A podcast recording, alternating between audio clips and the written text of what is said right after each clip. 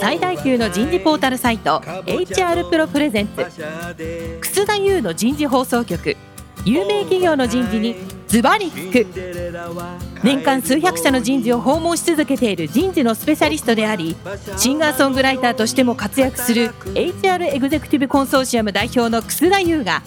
有名企業の人事や人事をサポートする専門家を招いて企業が抱える課題や実際の事例を紹介しながら解決策を模索していきますこの番組はビジネスコーチ株式会社株式会社ワークスジャパンの提供でお送りいたします管理職の僕があとはやるから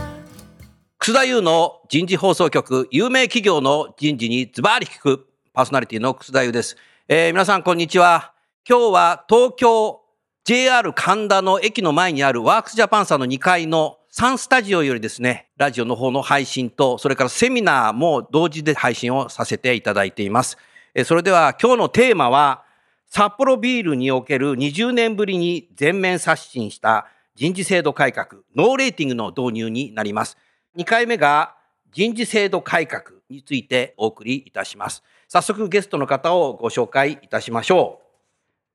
札幌ビール株式会社人事部長の川口隆弘さんです。川口さんどうぞよろしくお願いします。よろしくお願いします。川口です。続きまして、株式会社ワークスジャパン人材ソリューション事業本部コミュニケーションデザイン事業部プロモーション部 PR2 課課長の成瀬ひとみさんです。成瀬さんどうぞよろしくお願いします。よろしくお願いいたします。それでは人事制度改革についてお話しいただきたいと思います。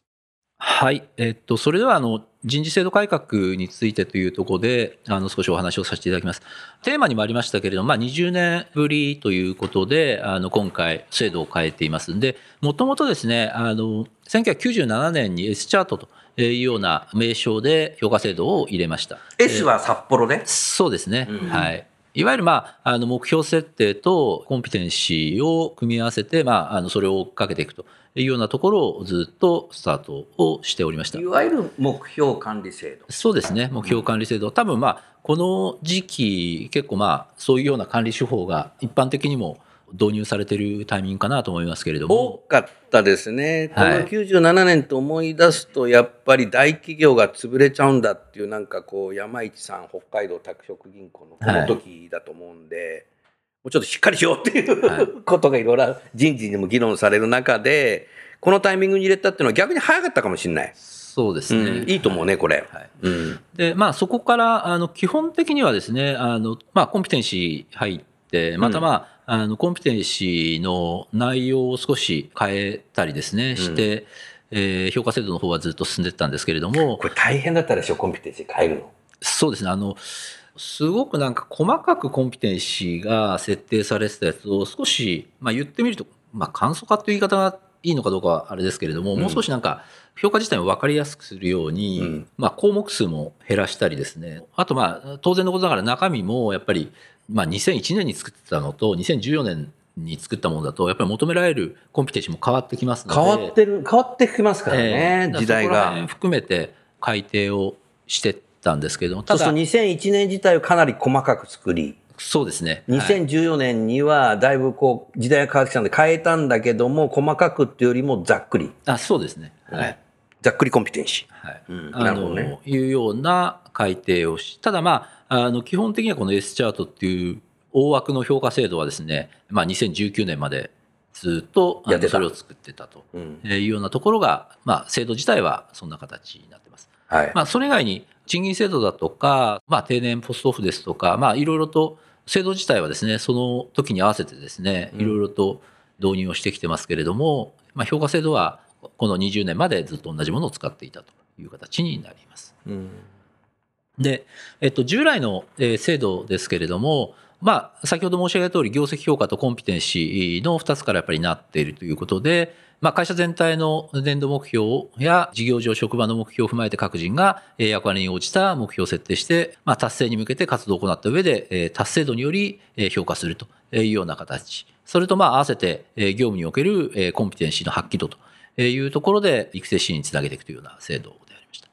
で、えっ、と、今回、まあ、そこをですね、変えるということで、えー制度改定の目指す姿ということで、挑戦しやすい組織風土作り、うんえーそれと変化への対応、メンバーの育成、えー成長人材の抜擢というところをもう少し取り入れたいということで、えー今回改定に至っています。まあ、うん逆に言うとですね、あの人事制度だけで会社の風土が変わるとは思ってないですけれども、ただ、やっぱりインフラになるし、やっぱり社員への影響度がすごくやっぱ大きいのがまあ人事制度だと思いますので、逆に言うとやっぱりこの辺の挑戦だとか、変化への対応だとか、メンバー育成だとか、成長人材の抜擢みたいなところに、やっぱり少し課題感もあってですね、逆にそれをより高めていきたいというかですね、そこの課題を解決していきたいということで、制度改定にこれはやっぱりその川口さん言葉変えても私なりに解説すると目標管理制度は現場が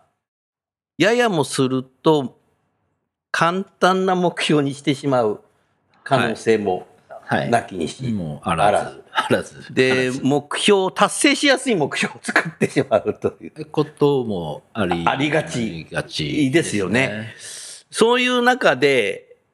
そこには挑戦という言葉が出なかったりはい。あのーそうなんです。するし、その目標以外のことをやろうとすると、上司が、おお前何やってんだっていう、ちょっと心理的な不安全にもう、なる可能性性も。もああるしりますし、やっぱそうなんだ。あと、なるよね。逆に言うと、例えば書いたことしかやらない。あ、書いたことしかやらない。みたいなことがあったりだとか、やっぱりその、まあ、目標管理制度自体の、その、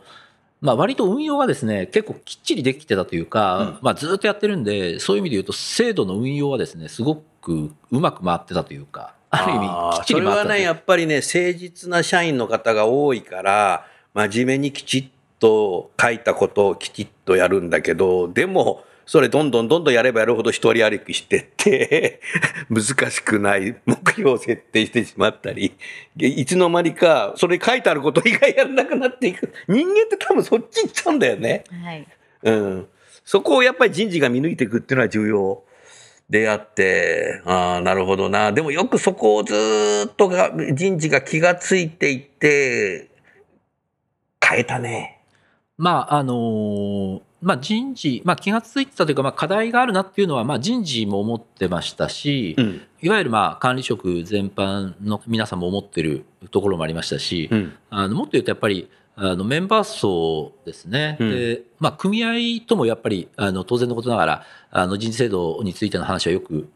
あのしてたんですけれども組合側からもやっぱり課題感というかですね、うんそういうところはやっぱりある程度会社側とまあ一致しているところも多くてですね、うん。まあ、会社全体でやっぱり今の人事制度の S チャート自体にそろそろやっぱり限界じゃないかっていうところは、なんでしょう、そういう雰囲気はやっぱり醸成されてたんで、でそこをまあいかに今度作り変えていくかっていうところが、まあ、今回肝だったかなというふうに思います。うんでもこれ、あの、挑戦しやすい組織づくりって書くだけじゃなくて、合わせて心理的な安全性を高めるっていうのをこうセットにはい。されてるのがね、ここがね、肝なんだよ。だからこう、挑戦しなきゃいけないんだやり抜くんだっていうね、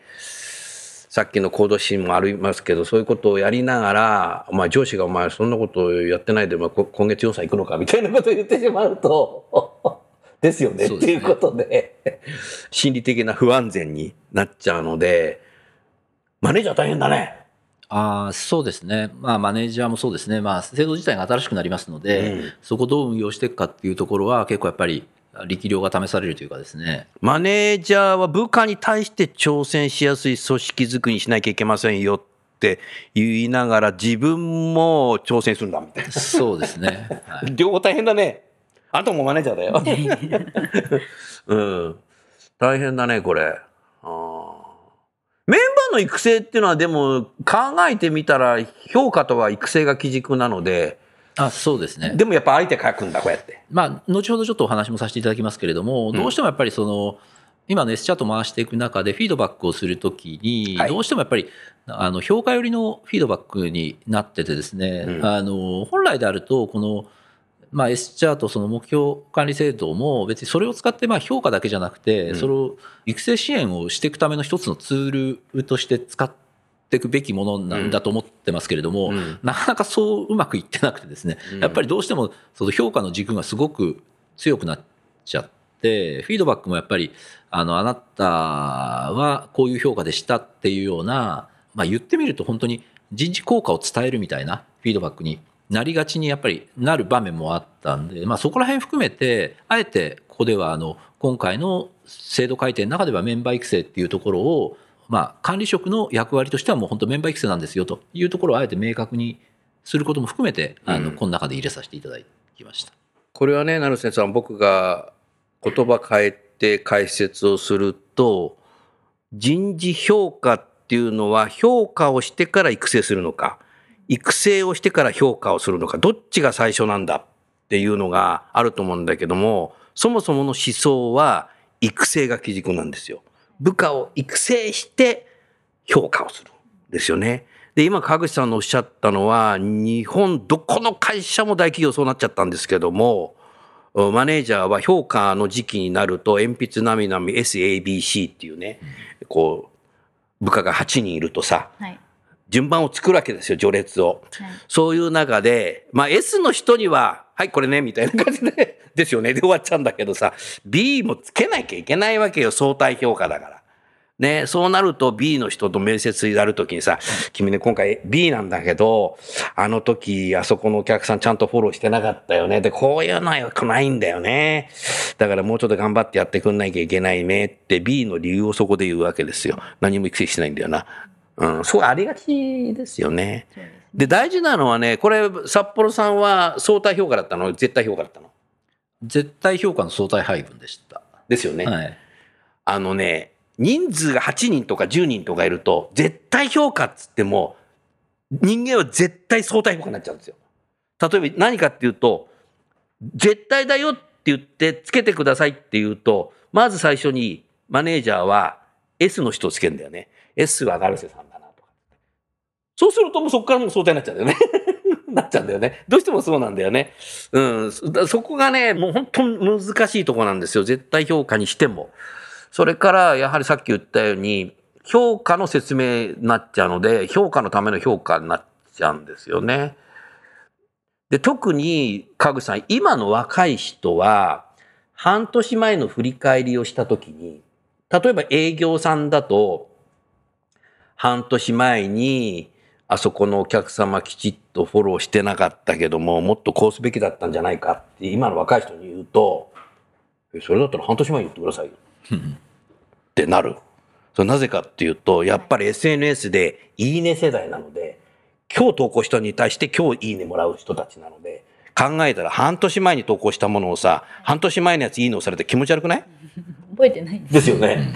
そういう形になってくるので、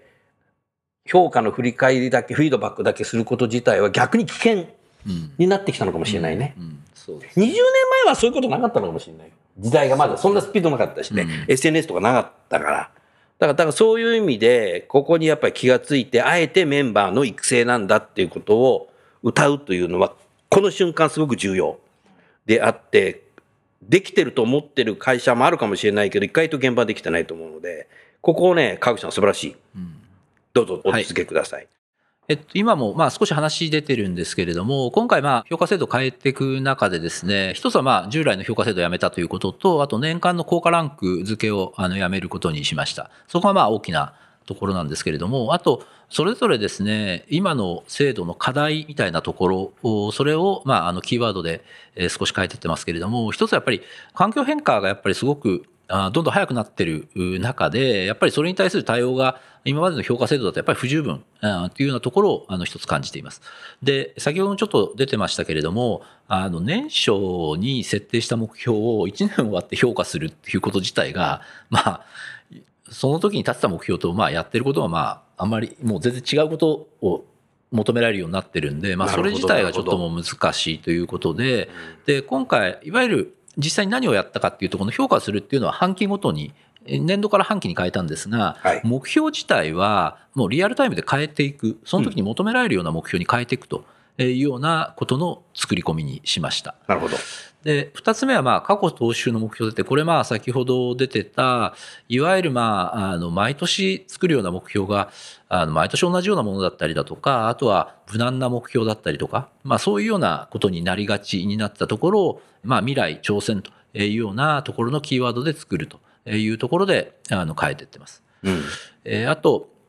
これ、一番最初のところにあのつながるところですけども、やっぱり年少目標の達成重視というところでやってましたんで、本当にやることが硬直的になるっていうところを、よりまあリアルタイムで対応するっていうことで変化対応をしていくというところに変えていっているというところです。それと、促進目標から割り当て重視ということで、まあ、特に営業部門なんかで言うとですね、やっぱり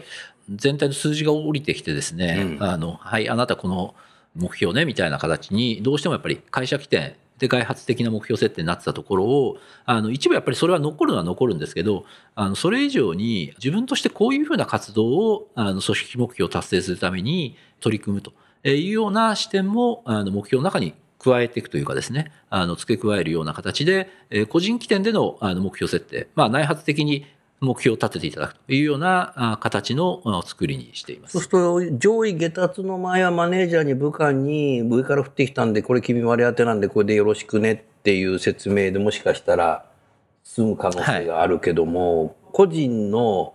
起点とか内発的な部下のことをマネージャーがやっぱり聞き出す力もこれから。そうですね。ピープルマネジメント力も高まるね、ここ。そうですね。うん、いいね、これ。そうですね。で、あの、目標もですね、じゃあ、会社から降りてきたやつと全く違っていいかっていうと、まあそんなこともなくて、ただ、うんうん。あの、要は、メンバー一人一人がその目標に対して、その設定した時の納得度がどこまであるかっていう。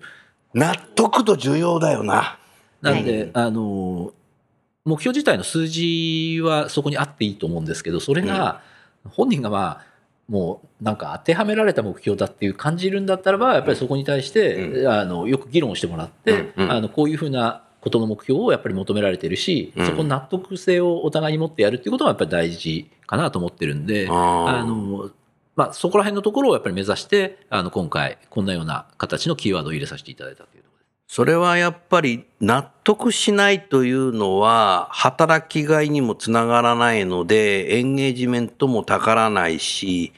やる気がない仕事になっちゃうので おざなりになっていくっていう人間の弱みがあるのでやっぱ納得って重要ですよね。そうですね。うんはいまあ、そこが一つ、まあ、うん目標設定については、あの、ポイントかなと思います。あと、今回ですね、あの、個人の評価、評価というか終わったところで、どうそれを評価するかっていうところなんですけれども、あの、まあ、もともと立った目標があるんで、それをやっぱりしっかりやってもらうっていうことは、まあ、当然なんですが、はい。あのそれに加えて、組織に対してどう貢献したかっていうところを、えー少しあの見ていきましょうというような形にしています。ですので、まあ、自分が立てた目標だけじゃなくてですね、それがまあどう、まあ、組織に、チームに貢献したかとなるほどいうようなところも評価としては見ていきましょうというような形にしています。あと、えーランクによる評価、これまあ、どうしてもまあランクをつけることによって、まあ、管理、評価重視になるところを、うんまあ、そのランクをやめることによって育成支援につなげていこうというようなところを一つ掲げています。後ほどご説明いただくノーレーティングそうですね。はい。そこにもだつなが。る。ねレーティングしないと。あと、一番最後のところはですね、ちょっと、まあ、今回ですね、あの、この制度を入れるにあたって、今までまあ、札幌ビール社、札幌ホールディング社、あと、ポッカ札幌社、みんなまあ、ちょっと人事制度が違う制度を使ってたんですけれども、そこをまあ、統一していきましょうということで、まあ、細部のところはですね、若干まあ、各、あの、事業会社によって運用が異なるところはあるんですけど、大枠はですね、あの、同じ人事制度にしました。大枠を人事制度統一すると越境もしやすくなあ、る。しやすくなります。なるねまあはい。うんあのーここに高価ランクの読み替えみたいなことが書いてありますけれども、あのそういうこともなくてですね、うん同じようにこういう指標でこういうふうな制度で回していきますよっていうのは各グループ一緒になってますので、うんあのそういう意味で言うと、まあ、札幌ビール社からポッカ札幌に行くのもそうですし、ポッカ札幌から札幌ビールに来るのもそうですし、そこはあの人事制度自体は大枠は一緒なんで、うんそういう意味だと人事交流はあのしやすくなるし、うんあの出向者の不満も軽減されるというかですね、あのまあ、ゼロになるかっていうと、やっぱりそこの会社によってのやっぱりカラーがどうしても出てくるんで、そこはありますけれども、以前に比べると制度が統一されてきてますので、うん。出向者の不満とかもやっぱり少なくなってるっていうようなところは一つあるかなと思います。全部つながってますね。そうですね。うんはい。素晴らしい。っ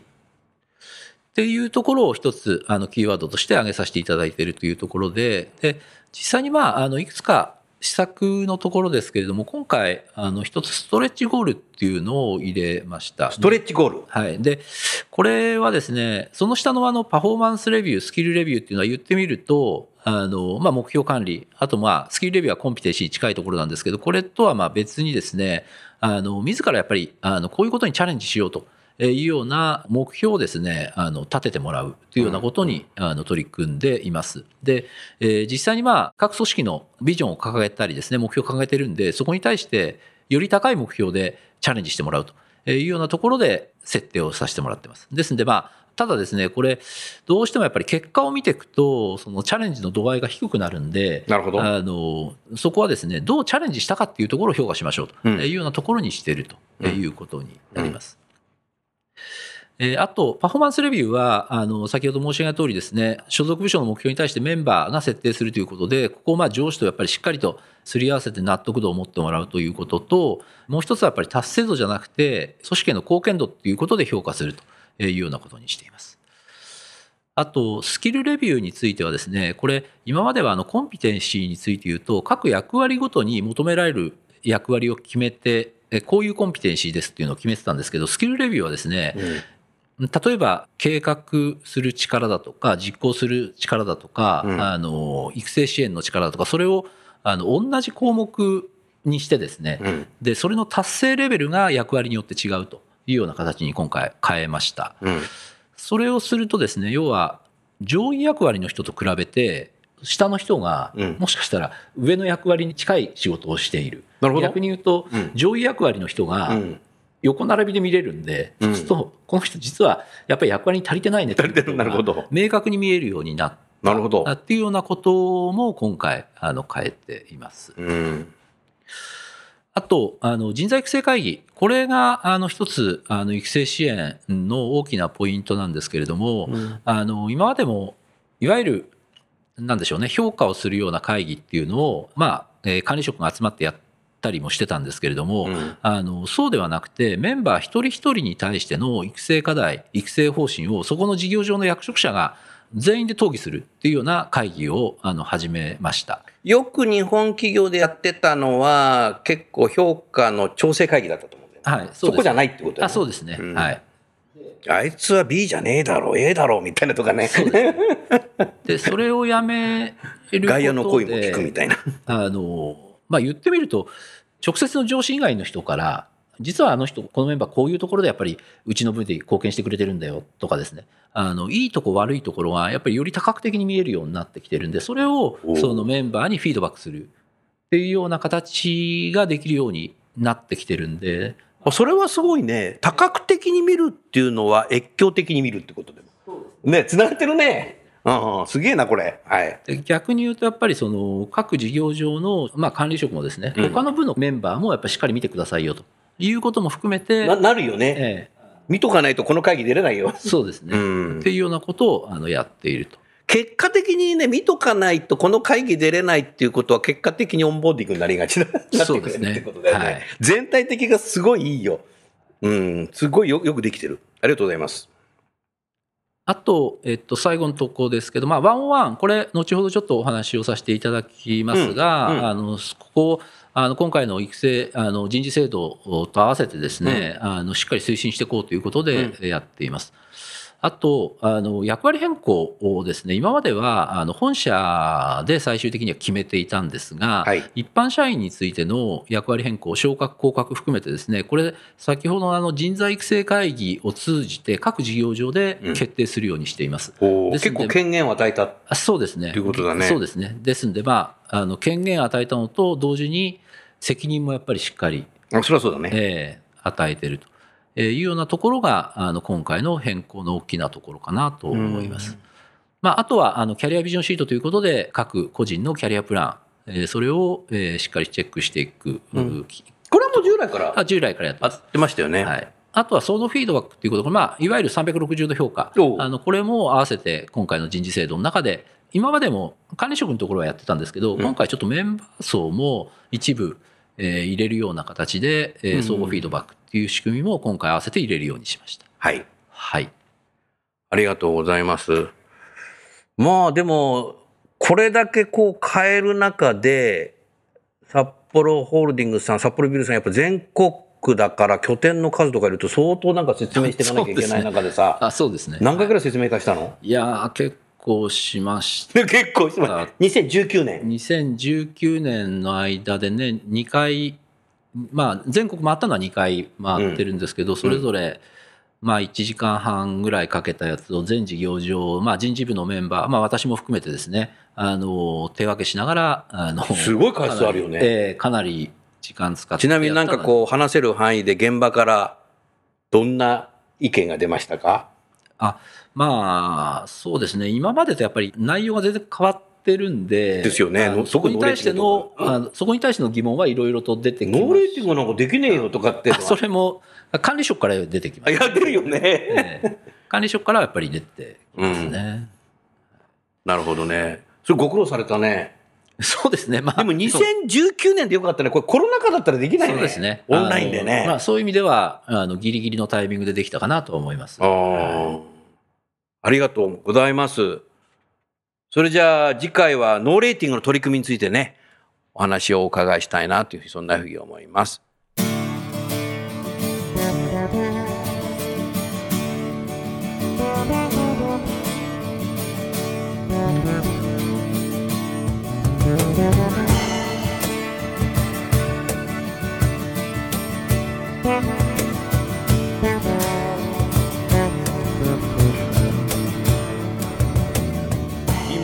今日のお話はいかがでしたか？楠田優の「The Times Will Change 時代は変えられる」とともにエンディングといたします。この番組は日本最大級の人事ポータルサイト HR プロのウェブサイトからもお聞きいただくことができます。HR プロでは人事領域で役立つさまざまな情報を提供しています。ご興味がある方はぜひウェブサイトをご覧ください。この番組は人と組織の生産性を高めるビジネスコーチ株式会社。企業の人材採用支援キャリア支援を通じて人と企業の持続的な成長と価値創造に貢献する株式会社ワークスジャパンの提供でお送りいたしました。それでは来週もお楽しみに。変えら